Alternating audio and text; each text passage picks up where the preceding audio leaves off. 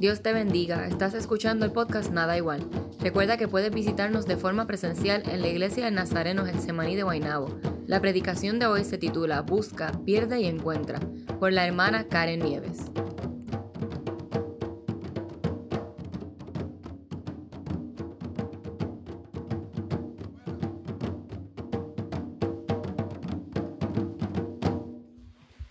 Qué bueno, qué bueno es estar en la casa del Señor. Esta siempre va a ser mi iglesia, donde quiera que yo me esté congregando. Tuvimos un tiempo de crecimiento y por circunstancias, ¿verdad?, de nuestra atender a nuestros padres y complicaciones de la vida, pues tenemos, tuvimos que buscar una iglesia que tuviera un culto a las 8 de la mañana para ya a las 11 estar fuera y poder estar pues viendo a nuestras madres en los diferentes hogares.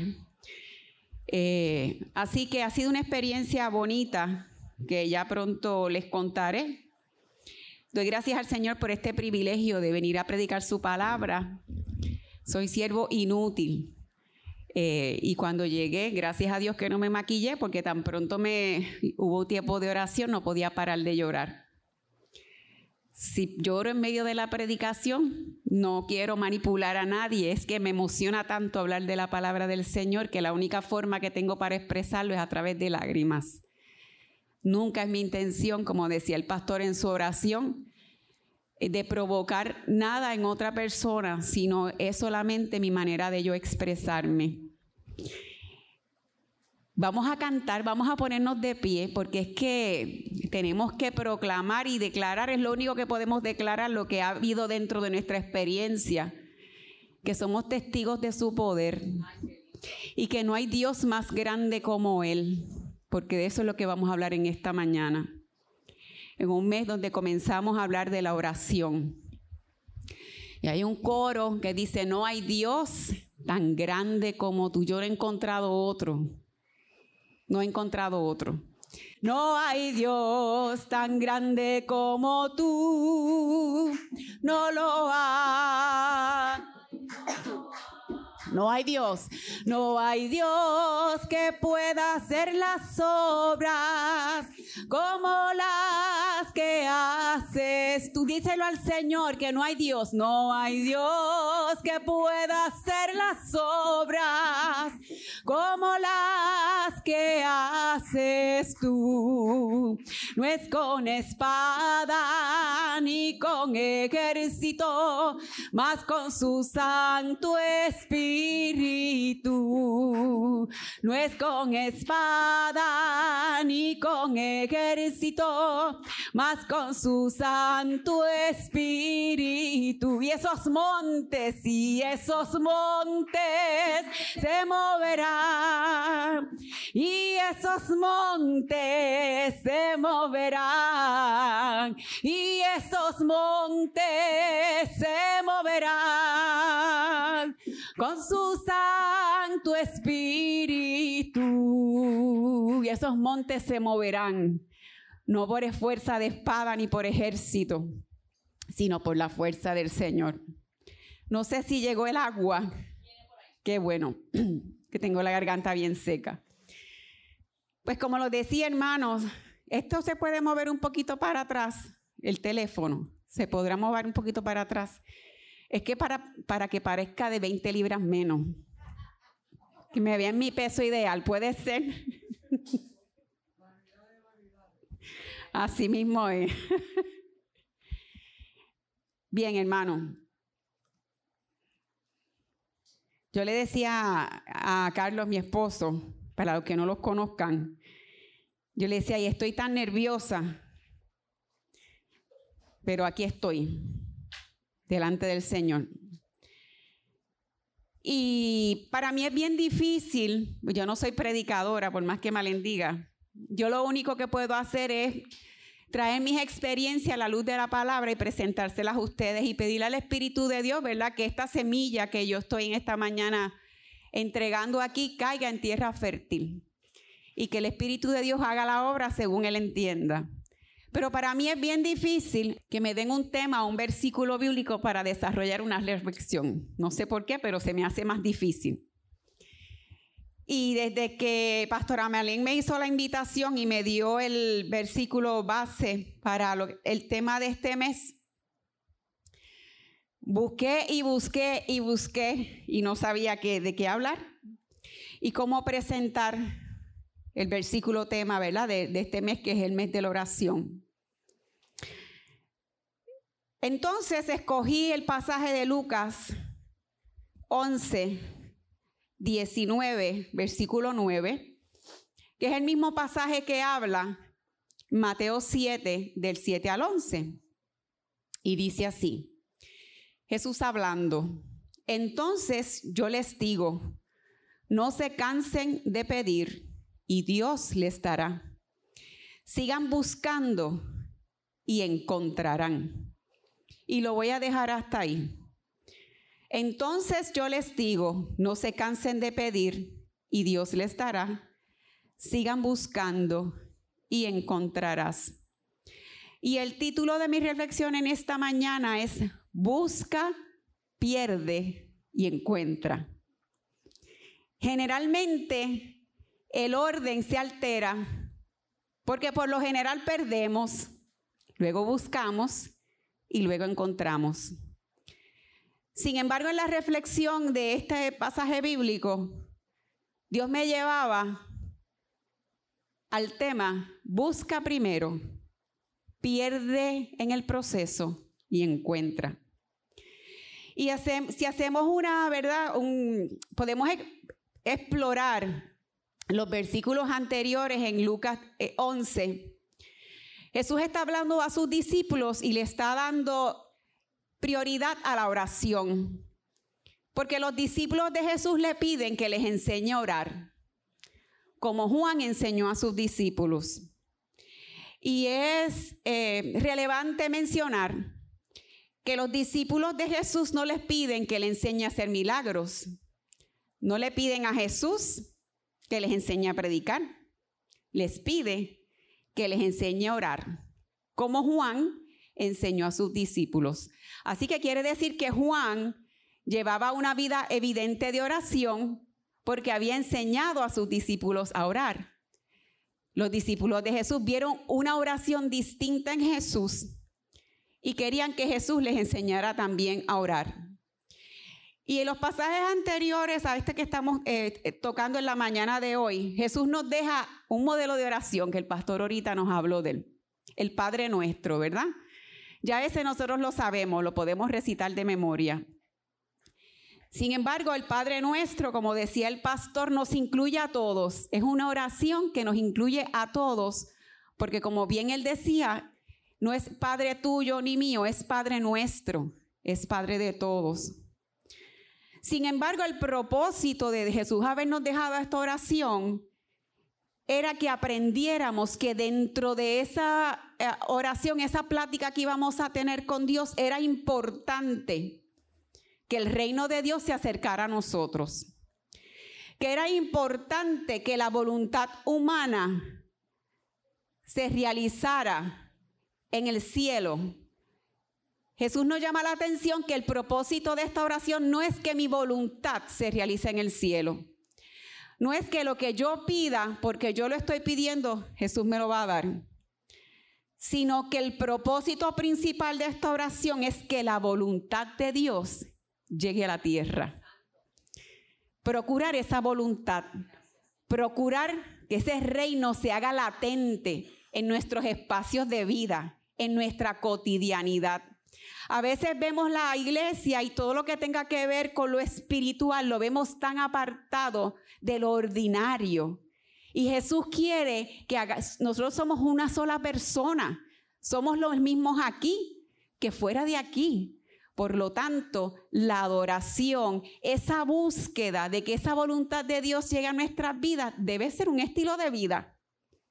Debe ser una búsqueda constante, que no se limite a las cuatro paredes del templo. Esa es la diferencia de la predicación de Jesús a lo que establecían los fariseos, que lo que ellos buscaban era todos los dogmas y las tradiciones de hombre. Por lo tanto, Jesús nos enseña en esa oración del Padre nuestro a que busquemos la voluntad de Dios, a que esa voluntad de Dios llegue a nuestras vidas y nos alcance. Luego que establece un modelo de oración, Jesús da una parábola referente a todo lo que está hablando con respecto a la oración. Después ustedes con calma leen la, la parábola, ¿verdad? Pero ¿qué pasa en esta parábola? Hay un hombre que le urge recibir unos huéspedes y va de noche a la casa de un amigo a perturbarlo porque necesita tres panes Así que este hombre estaba en búsqueda de tres panes. Pero no solamente era el pan físico, sino que en la cultura eh, del oriente, cuando una persona se negaba a atender bien a un huésped, era una desgracia no solamente para el que recibía esa persona, sino para toda la comunidad. Así que ese amigo que fue a perturbar a otro tenía una necesidad grande y fue en búsqueda de su mejor amigo para que le diera panes. Este amigo que está malhumorado, porque no hay cosa peor que tú estés durmiendo, sobre todo aquellos que padecemos de insomnio, ¿verdad, Carlos? Cuando llega ese sueñito rico y tú me levantas. no hay cosa peor que esa, cuando uno está echando ese sueñito bueno, ¿verdad? Y como nos contaba el pastor respecto a esta, a esta parábola, en la antigüedad no todo el mundo tenía su cuarto. Todo el mundo dormía ahí, ¿verdad? En, la sala. Y había que pasar por encima de los muchachos para poder abrirle la puerta, para buscar el pan, para que cerrar. Y si los muchachos se levantaban, esos nenes que para dormir son bien difíciles, y si te lo levantaban, cuando mi hijo mayor era, era pequeño, era tan, tan sensible su oído que si uno al lado de él decía, Carlos, empezaba a llorar. Año y medio yo decía, Dios mío, este niño no duerme, ¿cuándo va a dormir toda la noche? Pues a lo mejor le pasaba a ese hombre, ¿verdad? Por eso estaba de mal humor. Sin embargo, ese hombre malhumorado no representa al Señor, ¿verdad? Es una comparación. El hombre que buscaba los tres panes, más allá de los panes, había una búsqueda más profunda. Quizás en esta mañana tú vienes buscando en oración que el Señor conteste una petición, pero te tengo una noticia. Hay algo que vas a encontrar en medio de tu búsqueda, pero para eso tienes que perder. Por eso el título del mensaje es Busca, pierde y encuentras. ¿Qué es lo que has venido a buscar esta mañana? Yo no lo sé, pero el Señor lo conoce. Por lo tanto, este hombre que estaba malhumorado, con tal de evitar la vergüenza no solamente del amigo que venía a buscar los tres panes, sino de él mismo como amigo, se levantó y les resolvió. Así que Jesús utiliza, ¿verdad? Esta imagen para decir que seamos persistentes en la oración, que no nos demos por vencidos. Pero fíjense que antes de ese versículo, Jesús nos está diciendo a través del Padre nuestro que lo que tenemos que buscar sobre todas las cosas es que la voluntad de Dios se cumpla donde quiera que estemos. Así que tenemos que ser persistentes en pedir que la voluntad de Dios se haga en nuestras vidas. Ahí vamos a recibir lo que estamos pidiendo.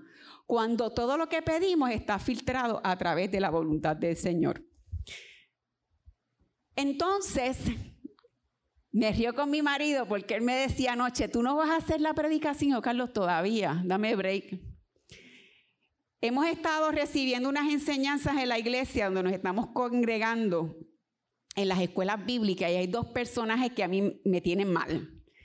Pero mal de bien, nos ha volado la cabeza. Y una de ellas, voy a leer en Segunda de Reyes, capítulo 5, versículos del 1 al 17 donde voy a establecer el punto de donde yo pienso que Dios me está llevando, que es a buscar, a perder y a recibir. Segunda de Reyes 5, del 1 al 17, la historia de Eliseo y Namán. Dice, Namán, general del ejército del rey de Siria, era varón grande delante del Señor y lo tenía en altísima estima. Porque por medio de él por medio de Namán, había dado Jehová salvación a Siria. Este hombre Namán, miren las cualidades que tenía Namán.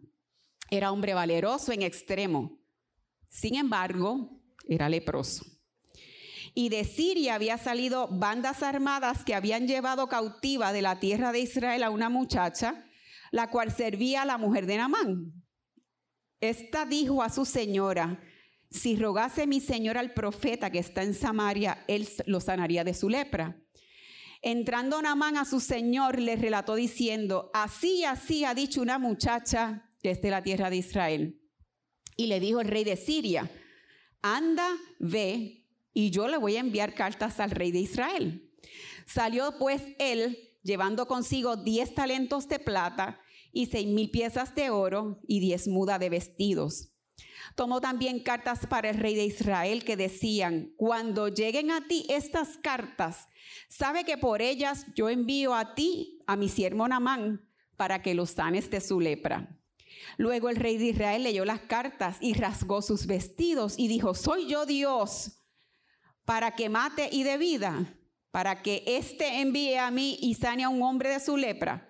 Considerad ahora y ved cómo busca ocasión contra mí. Cuando Eliseo, el varón de Dios, oyó que el rey de Israel había rasgado sus vestidos, envió a decir al rey, ¿por qué has rasgado tú los vestidos? Venga ahora a mí y sabrá que hay profeta en Israel. Y vino Naamán con sus caballos y con su carro y se paró a las puertas de la casa de Eliseo. Entonces Eliseo le envió un mensajero diciendo, mira, vete y lávate siete veces en el río Jordán y tu carne se te restaurará y serás limpio. Pero Naamán se fue enojado diciendo, he aquí yo decía para mí, saldrá él luego, el profeta, y estando aquí en pie invocará el nombre de Jehová su Dios y alzará su mano y tocará el lugar y me sanará la lepra. Abán y Fafar, ríos de Damasco, no son mejores que todas estas aguas de Israel. Si me lavare en ellos, no seré limpio. Y se volvió y se fue muy enojado. Sin embargo, sus criados se le acercaron y le hablaron diciendo, Padre mío, el profeta si el profeta te mandara alguna gran cosa, ¿no la harías? ¿Cuánto más escucha? ¿Cuánto más te está diciendo, lávate y serás limpio? Él entonces descendió y se zambulló siete veces en el Jordán conforme a la palabra del varón de Dios, y su carne se volvió como carne de niño y quedó limpio. Y volvió al varón de Dios y volvió al varón de Dios. Él y toda su compañía, ahí Eliseo lo recibió y se puso delante de él. He aquí ahora conozco que no hay Dios en toda la tierra sino en Israel. Y lo voy a dejar hasta ahí. Una vez comenzamos a estudiar la palabra y a este personaje, comenzamos a asistir a las escuelas bíblicas, pero no nos quedamos con lo que se daba en la escuela bíblica nuestro corazón se quedaba muy inquieto. Porque cuando comienzo a visitar la iglesia, llego llena de prejuicios. Yo estaba buscando un lugar que me fuera cómodo para yo asistir, recibir la palabra y salir corriendo para hacer mil cosas. Pero Dios tenía algo mayor para mí. Yo estaba buscando, pero en el proceso he tenido que aprender a perder para encontrar cosas maravillosas de parte del Señor. Namán era un general del ejército, ejército, sirio. Si ustedes después con calma leen en los libros de los reyes, habían guerras constantes entre Israel y Siria. Yo creo que Siria quedaba al norte de Israel.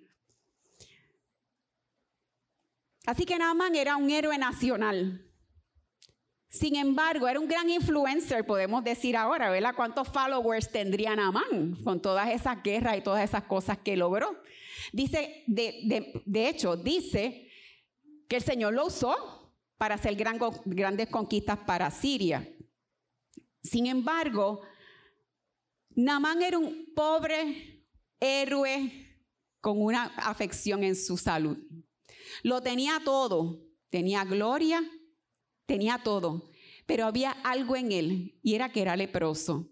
Y yo me preguntaba, pero la gente antes leprosa la sacaban de los, ¿verdad? de los sitios y las ponían aparte. Sin embargo, aparentemente a, Namán todavía esa lepra le estaba comenzando y podía tener contacto con otra gente.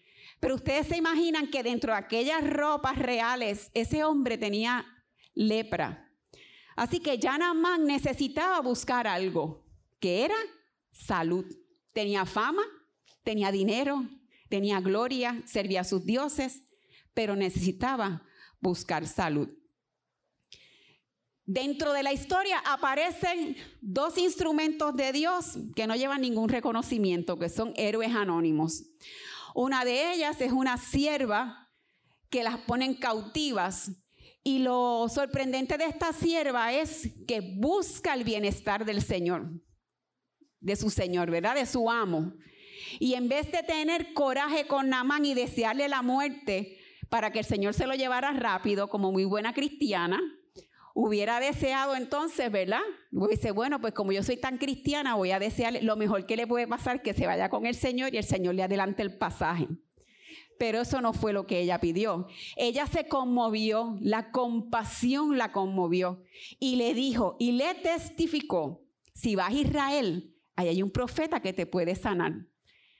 Fíjense la desesperación de Naamán, que el pasaje no dice que Naamán le replicó como le replicó Namán, cuando Eliseo lo manda a lavarse en el río, fue corriendo donde su rey y le pidió permiso para que pudiera ir a Israel a encontrarse con ese profeta. Así que Naamán estaba en búsqueda de su sanidad. Y él hizo todo lo que fuera necesario para ser sano. Fue persistente. No se quedó con lo que le dijo la sirvienta. Fue persistente. De ahí fue a su rey, su rey le dio permiso, llega al rey de, Israel. Y es eh, notorio que el rey de Siria le dice al rey de Israel, te mando a Namán para que me lo sane. Es como Dios le dice a Moisés, ahí tienes la vara, abre el mar. Ajá, qué fácil. ¿Y cómo lo voy a hacer? Pues el rey tuvo miedo porque el rey dijo, esto es una cascarita que me están tirando, como yo no voy a poder sanarlo, pues aquí se va a formar el revolú y se va a formar la guerra. Sin embargo, el rey de Israel no fue y procuró al profeta, sino que se compungió y rasgó sus vestidos. Cuando el profeta escucha lo que está pasando, entonces el profeta interviene. Y el profeta dice, envíamelo. Cuando nosotros estamos en esa búsqueda de algo que necesitamos de parte de Dios, nosotros podemos tener expectativas distintas a las expectativas que Dios tiene para pasarnos por un proceso. Mientras Namán iba de camino a ver al profeta, quizás en su corazón y en su mente iba pensando en algún rito pagano. Por eso es que él dice, yo pensaba que el profeta iba a venir, iba a invocar el nombre de Dios, iba a tocar unas campanas y me iban a tocar y yo iba a ser sano. Y a veces nosotros estamos en la búsqueda de una necesidad de llenar un vacío, pero estamos en la expectativa de que Dios haga conforme a nuestra voluntad, como nos estaba enseñando en el Padre nuestro que no debemos hacer, que es procurar que nuestra voluntad sea en el cielo. Pues eso mismo iba Namán pensando. En la medida que iba buscando, iba diciendo, ah, no, pero es que el profeta me va a tocar. Mira, yo soy una persona muy eh, prominente. El profeta me tiene que recibir. ¿Cuál fue la gran sorpresa? Que el profeta no lo recibió. Y el profeta envió un mensajero para que ese mensajero le diera, valga la redundancia, el mensaje de qué tenía que hacer. Tirarse en el río Jordán, que era un río que tenía mucho, eh, era sucio, que tenía borrascoso. Y se tirara siete veces. Pero sin embargo, el profeta le dijo lo que tenía que hacer, el acto de obediencia que él tenía que llevar a cabo para encontrar lo que tanto su corazón anhelaba. Pero no escuchó porque tenía una falsa expectativa de cómo iba a llegar ese milagro a su vida y no escuchó la promesa. No escuchó la promesa que él le dijo, él, le envió a decir el mensajero que decía, tírate siete veces en el río Jordán y tu carne será limpia. ¿Cuántas veces nosotros estamos buscando una respuesta de parte del Señor? Y vamos, estamos encajonados con una visión de túnel esperando que Dios obre de una forma que levante, haga como Él, como yo quiero, que yo entiendo que Él debe de obrar y se nos olvida la promesa que el Señor nos ha dicho. ¿Cuántas veces yo veo a mi hijo tan separado de nosotros? Que no le está sirviendo al Señor y me desvío y pienso, Dios mío, ¿cuándo? Yo quiero verlo aquí cantando con nosotros, adorando con nosotros, pero el Señor siempre la voz me dice, acuérdate de la promesa. No es como las expectativas que tú tienes que Él va a venir al Señor. Es como el Señor quiere. Porque hay un proceso que Él y yo tengo que pasar. Porque hay un proceso de pérdida porque que yo tengo que rendirme y dejar que Dios sea Dios.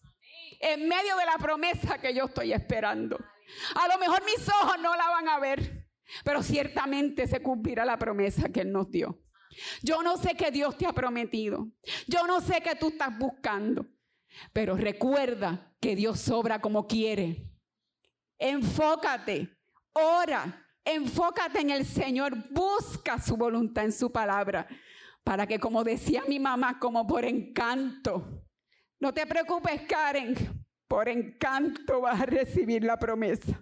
Y no es que Dios sea mago, es que Dios me sorprende con las cosas que hace. Va más allá de nuestras expectativas. Se supone que este hombre de Dios estuviera con una silla de ruedas y mira cómo está aquí con el templo adorando. Esas cosas las hace Dios. Pero si Dios lo hubiera placido también traérnoslos en una silla de ruedas, también teníamos que pasar por ese proceso. También Él seguía siendo Dios. También la promesa estaba latente en nosotros. Así que en esta mañana, como Namán, no nos desenfoquemos. No es en las expectativas. Ay, a lo mejor tú estabas esperando una persona aquí hoy que te dijera aleluya, gloria a Dios y te hablara en unos idiomas extraños y te pasara al frente y te pasara aceite para que fueras sano. Pero Dios tiene otra cosa. Dios quiere que en este silencio apacible hablar tu corazón. Dios quiere que la relación con Dios no sea una relación emocional, sea una relación lógica. Que tú recibas al Señor aunque tú no sientas mariposas en el estómago aunque el mar no se abra y tengamos que nadar todos juntos y busquemos un tronco y entre todos nos ayudemos. Pero Jesús nos dijo que íbamos a pasar al otro lado. Aunque se levanten en el medio de nosotros las, tormentas y le digamos al mar, cállate y, y en el nombre de Jesús sigue el mar soplando y la cosa se pone peor. Acuérdate de la promesa. Si tú te metes siete veces al agua, tú vas a ser limpio. Si nos tiramos siete veces en el río del Espíritu, nuestro corazón será limpio. Permite el Señor en esta mañana que tu corazón y tu oído se enfoquen en lo que Dios va a hacer. Olvídate de cómo lo va a hacer, disfrútate del proceso. Eso es lo importante. Así que el rey Namán estaba enfocado en que en sus expectativas, ¿verdad? En cómo Dios tenía que obrar, porque es que el Dios que él tenía en su mente era demasiado de pequeño y Dios tenía un propósito mayor. ¿Qué pasa cuando el rey, el, sigo diciendo el rey, general Namán, recibe las instrucciones, se va enojado? ¿Qué nos pasa cuando venimos a la iglesia y vemos como que las cosas se ponen peor? Nos vamos enojados. ¿Sabes lo que pasó? ¿Por qué Elías le envió el mensajero porque la gloria se la tenía que llevar Dios, no Elías. Dios tenía que obrar un milagro en él, pero no era la lepra. Había algo más en el corazón. Había orgullo. Todavía tenía el guille de ser el general y el general es Jesucristo. El mero mero el comandante en jefe se llama Jesucristo. No importa la gloria que hayas tenido. Fíjense que dice la Biblia que esas glorias se las dio Dios.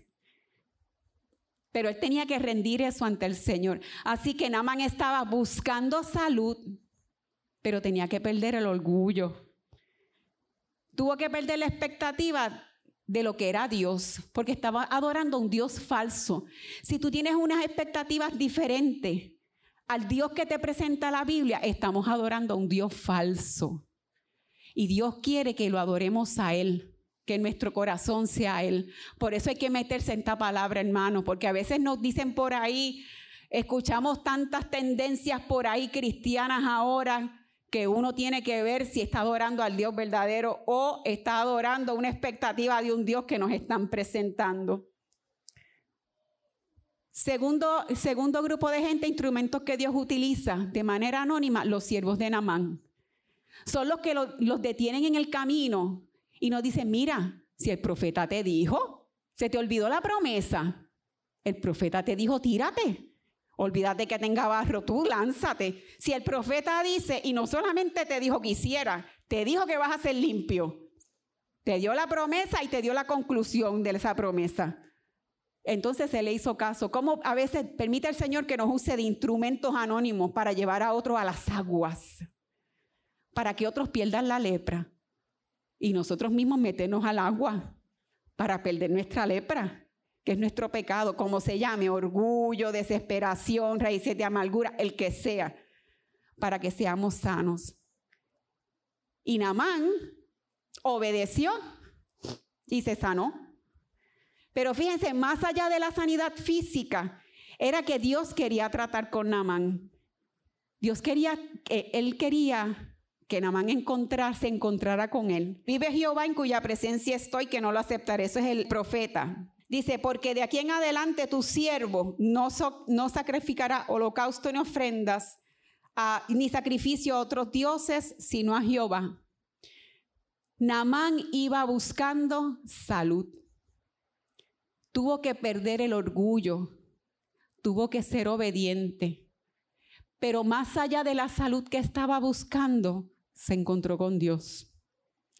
Eso es lo que Dios quiere que hagamos esta mañana persiste en buscar, sigue buscando, enfócate en las expectativas correctas de qué es lo que Dios va a hacer, no cómo, qué es lo que Dios va a hacer. Pierde en el camino el orgullo, la religiosidad, aquello que no te permite alcanzar lo que Dios tiene para tu vida. Número tres, cuando lo alcances y lo encuentres, te darás cuenta que lo que realmente necesitábamos era más grande que ser sanado de una lepra, era encontrarnos con Dios.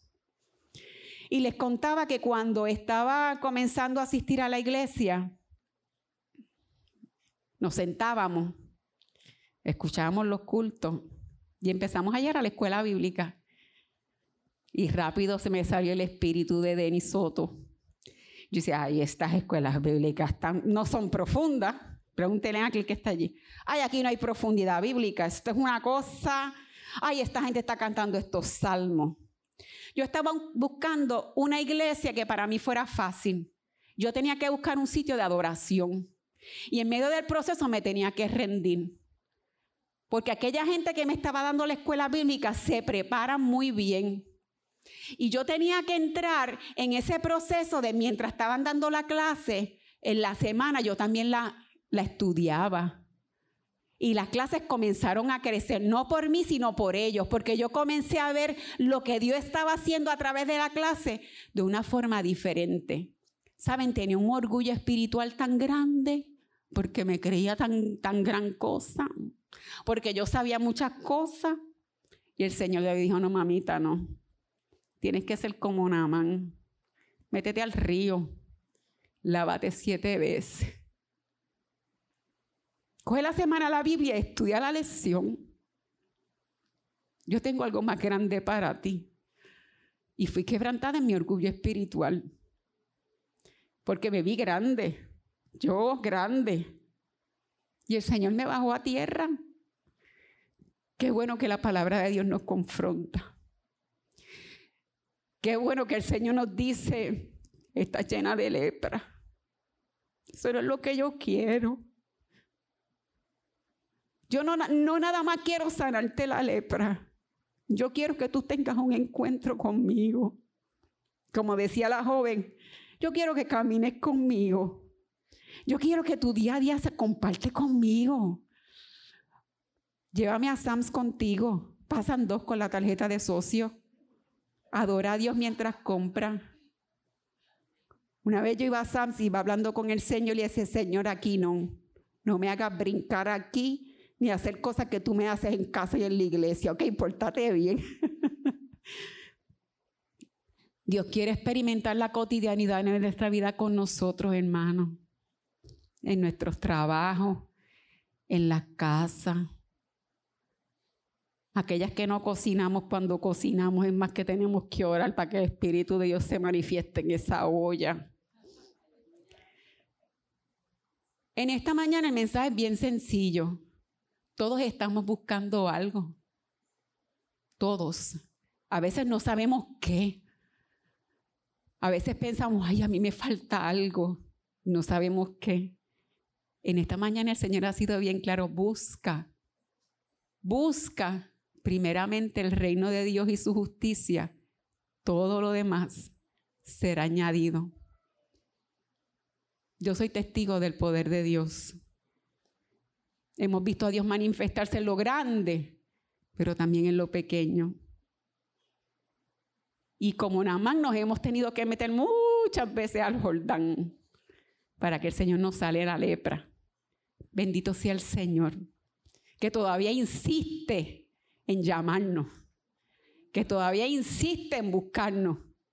Nosotros buscando y Él buscándonos a nosotros. Me encanta la otra, el otro personaje, la mujer samaritana. Me encanta la historia. Me tiene loca. Porque era necesario para Jesús llegar a Samaria. Porque todos los religiosos cogían un, un trecho más largo porque no se querían juntar con los samaritanos. Pero a Jesús le era necesario estar en Samaria, porque había una mujer que estaba buscando agua. Pero Jesús no sabía que Jesús la estaba buscando a ella. La confrontó con su pecado. Aprendió ella de Jesús que los verdaderos adoradores les adoran, adoran a Dios en espíritu y en verdad. Pero adorar a Dios en espíritu y en verdad hay que pasar por un proceso que tenemos que ser genuinos, no podemos ir con Dios con máscara. Por eso es que yo me tengo que vender al costo y decirle las metidas de pata que cometo. Namán tuvo que cruzar el valle de la humildad para poder recibir la sanidad que tanto esperaba y poder encontrarse con el Dios de Eliseo. Wayne Mack en el libro Humildad, una virtud olvidada, dice, el valle de la humildad equivale a todas aquellas experiencias humillantes que nosotros hemos vivido y que Dios permite que ocurran en nuestra vida para aniquilar el pecado del orgullo y ayudarnos a que en nosotros se produzca una humildad divina, porque Dios da gracia a los humildes. Permita al Señor que el Señor nos confronte con su palabra y nos revele si lo que estamos buscando tenemos la expectativa correcta de cómo Dios va a obrar. En esta mañana deja que Dios obre como Él quiera. Agárrate de la promesa, da gracias por la promesa, adora a Dios por la promesa, porque las promesas de Dios son sí, en Él son amén. Así que yo quiero que en esta mañana tú con el Señor y qué bueno que he aprendido de la pastora Malen que en el llamamiento hay una guerra espiritual. Y es tan bonito cuando la iglesia intercede en el llamamiento. Ocurren cosas maravillosas cuando todos estamos unánimes en oración. Y yo no sé si aquí hay una vida que ha venido en esta mañana buscando lo que su corazón anhela, que es un encuentro con Dios. Porque ha probado como Naman todo, ha tenido éxito, ha tenido dinero, ha tenido victorias, pero hay lepra. Hay algo pequeño que poco a poco se va a seguir expandiendo en toda la piel y se te va a caer la nariz, se te va a caer las orejas. Pero en esta mañana el Señor te ha traído aquí y te dice, sumérgete. Ve a los pies de la cruz y allí sumérgete siete veces y serás limpio. Si hay alguna vida que no conoce al Señor y que en esta mañana desea hacer un pacto con el Señor y reconocer como Namán, no hay otro Dios como tú. No hay otro Dios que haga las cosas que tú haces. Yo te invito a que pases al altar porque queremos orar por ti. Todos los que estamos aquí somos personas con virtudes y defectos, pero qué bueno es el Señor que insiste con nosotros. Yo no tengo nada más grande, mucho orgullo tenía y el Señor está trabajando conmigo. Yo quisiera saber si hay alguna persona que necesita del Señor, que necesita recibir del Señor. Señor te bendiga, amada. Dios tiene propósito con la vida de nosotros, hermanos. No es que no los dicen, es que es la verdad. Hay propósito. Todo lo que tú tienes, las experiencias buenas, los errores, las virtudes, las medias de pata, Dios se glorifica en ellas porque tienes una historia que contar. Le voy a pedir a la pastora que pase por aquí para que haga, termine este llamado. En este proceso que estamos viviendo con el pastor, Dios nos ha dado la sanidad del pastor, pero Dios quiere una iglesia que tenga un avivamiento, una iglesia que ayude a los pastores a trabajar, a buscar las vidas que tanto necesitan. Qué bueno que aquí hay un espacio para recibir a gente que no los van a recibir en otro sitio, hermano. Usted no sabe la bendición que usted tiene de congregarse en este lugar, de que le permitan a los niños correr, de que le permitan a los niños ser niños, hermanos. Llénate del Señor. Y permita al Señor que el avivamiento sea que para la que la próxima vez que yo regrese, esto esté lleno de vida y que hayan que hacer todos cultos. Porque hay mucha necesidad. Hay mucha gente buscando. Hay mucha gente que tiene que perder para que puedan encontrar.